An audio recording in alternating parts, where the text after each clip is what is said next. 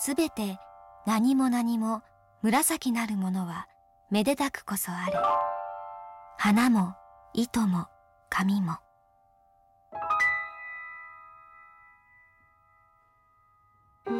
古代より高貴な色として人々に尊ばれてきた紫。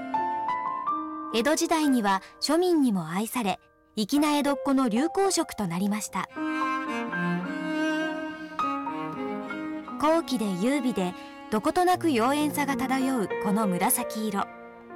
古の人々はこの色を一体どのように出していたのでしょうか。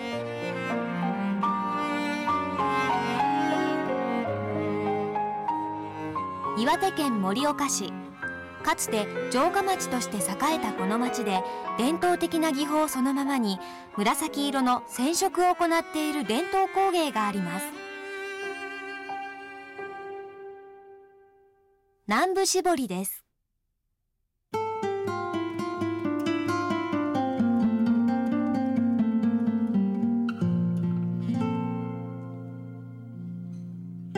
紫色の元となっているのは植物紫の根。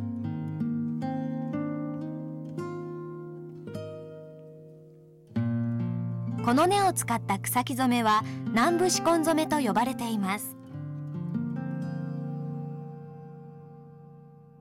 この地方に伝わったのは鎌倉時代より前って言われてるんですけれどもまあの特産品であったわけですけれども半世時代にはあの、まあ、非常に良質の紫が取れたということであの染め物も行われてたと言われております。ただあの、まあ、半世時代が終わった頃にですねあのもう一度仕込染め自体が廃れてしまいました。であのここの初代同種が対象になりましてあの仕込染めを復興させようということでここの地で仕込染めをまたやることになりました。あの現在はこの紫という植物が絶滅危惧種に指定されておりまして、まあ、本当に数は少なくなっております。であの染め物に使う紫も、まあ、自生のものは取ることができませんので栽培した紫を使っております。染料に使われる紫は東アジアに広く分布する多年草。日本でもかつては全国に自生していました。しかし発芽率が非常に低く現在では自然の中で目にすることが困難な幻の草となっています。その紫の根から良質な染料が取れるのです。ではどのように紫色に染められていくのでしょうか。南部仕込染めの制作工程を覗いてみましょう。まずは模様の型をつけていきます。生地に型紙をのせ露草の花から取った青い汁で模様をすり込みます。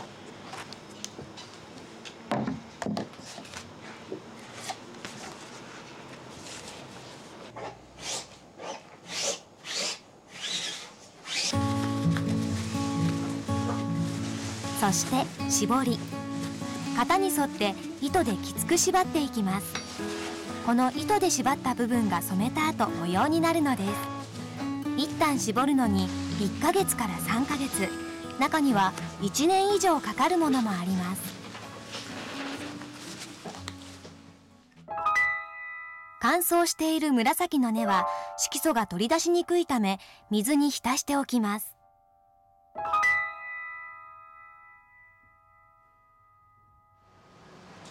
そしてここからが染色の工程です。紫の根を色素を取り出しやすいように杵で突き砕いていきます。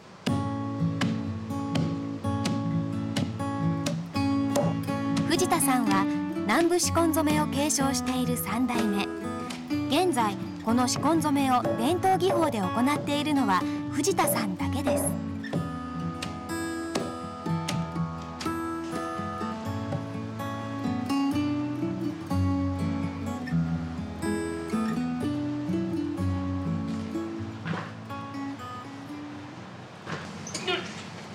紫の色素は水に溶けにくいためおよそ90度の熱湯で抽出します。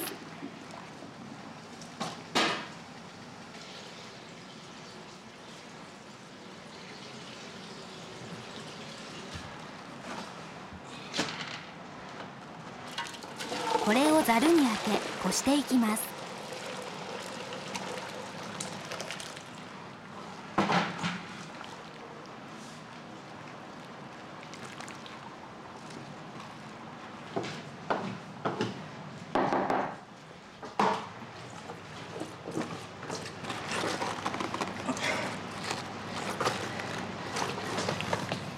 まだ90度近くある紫の根を絞っていきます。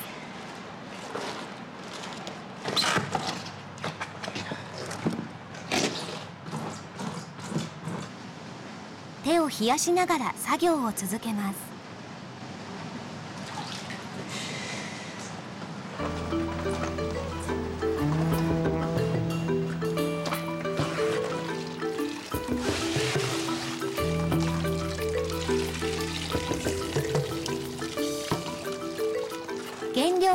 料の紫は貴重な植物です。無駄にならないよう最後の一滴まで絞り出します。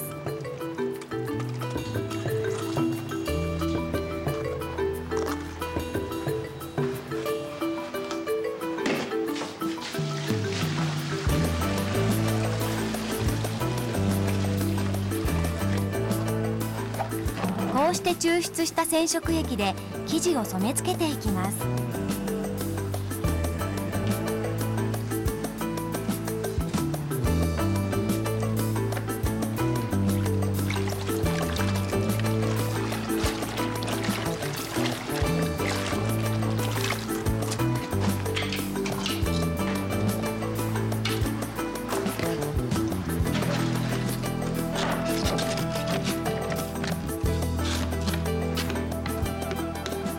およそ1時間かけて生地に色を吸収させます。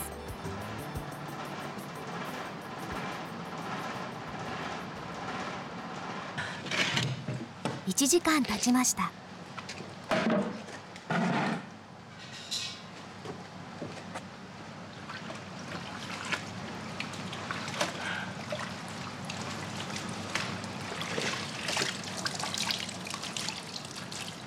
これで1回の工程の終了です。しかしまだ染め上がったわけではありません。一度あの乾燥させてしまうとなかなか水に溶けなくなりますのでそのあの非常にあの薄い液しか出ないんですよね。でそれを重ね染めをしていく。であの自分の欲しい色になるまで、まあ、染めるわけですけれども、まあ、昔からだいたい12回くらい染めないとあの深い紫色が出ませんのでその1時間の工程を、まあ、今でも最低12回は繰り返して染め物をします。染め重ねること12回。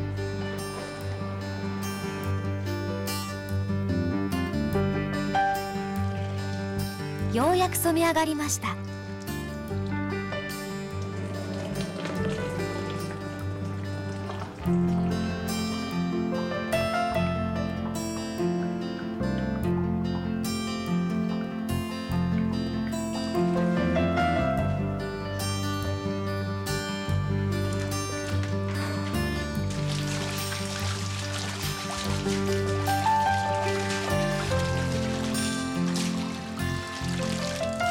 上がった生地を水洗いし乾燥した後絞りをほどきます。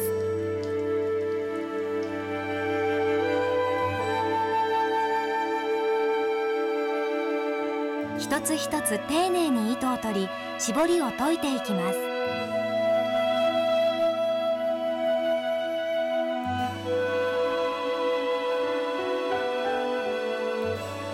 鮮やかな紫色に染め上がりました。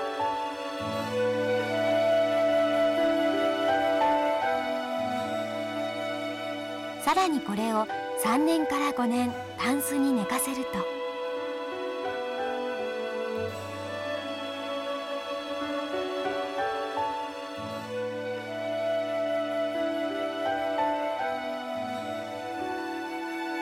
南部紫根染めの気品ある紫色に仕上がります。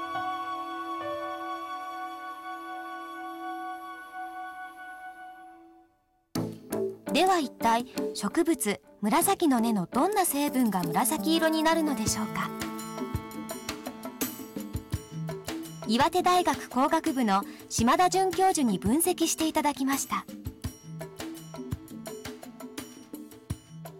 えーと、紫という植物の根っこにシコニンという物質が含まれております。それをあの取り出して繊維にくっつけることによってあの布が染まるということになります。その紫色を出す大きな元になるのは骨格の部分です。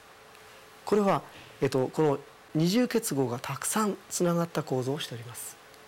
これがたくさんつながることによりあの太陽から来た光を吸収いたします。吸収した光のうち特定の部分だけをこの分子が吸い取ってそれ以外の部分を反射して我々の目に届けるわけです。で届いた光が紫色であるということでこの分子は紫色に見えます。紫根染めの鮮やかな色を作り出す紫。藤田さんはこの植物の再生にも取り組んでいます。盛岡農業高校。ここで藤田さんと協力し紫の栽培にチャレンジしている生徒たちがいます。